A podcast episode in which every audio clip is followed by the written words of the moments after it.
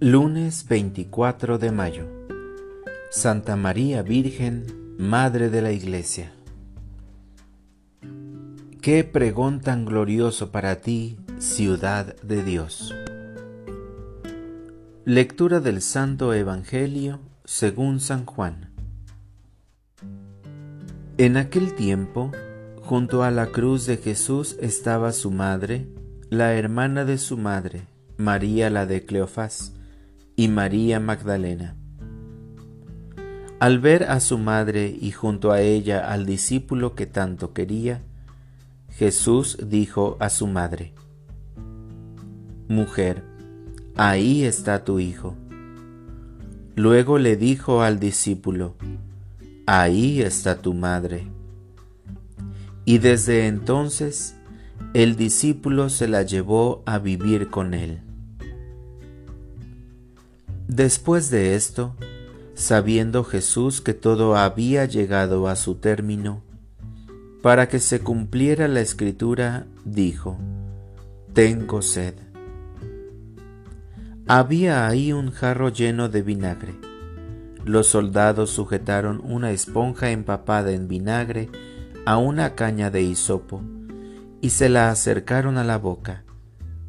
Jesús probó el vinagre y dijo, todo está cumplido. E inclinando la cabeza, entregó el Espíritu.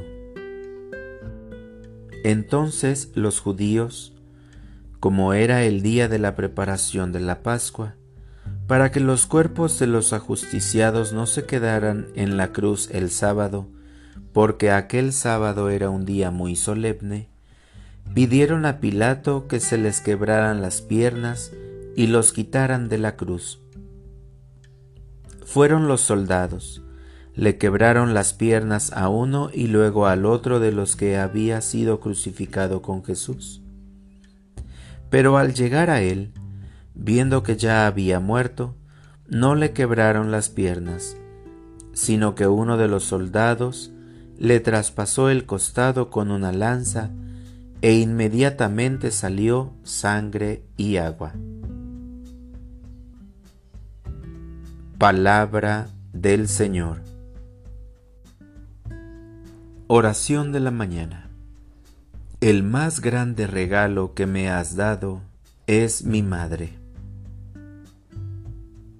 La entrega que hiciste, Jesús, de tu madre al discípulo, es la misma que realizas hoy en día con cada uno de nosotros. Hemos de recibir a María como madre, como auxiliadora y acompañante en el camino. Debo comprender que esta entrega es en especial mi madre terrenal. Cada mujer a la que le das el don de concebir participa de la naturaleza de la gracia de María, pues el milagro de dar a luz es proveniente de tu divinidad. Y por ello, agradezco que me hayas enviado a una mujer como madre, que me haya criado, amado y conservado en este mundo. Pero si he tenido problemas con ella, si por cualquier cuestión tuvimos conflictos, en tu nombre te pido que me ayudes a perdonar. El amor es el mandamiento que nos predicaste en esta vida y el perdón es la mejor herramienta para vivir en el amor. No es fácil perdonar, pero solo por la comprensión de amar y ser amado es posible y así puedo aceptar el don de la vida como un regalo tuyo, encontrando mi propósito gracias a la guía de mi madre.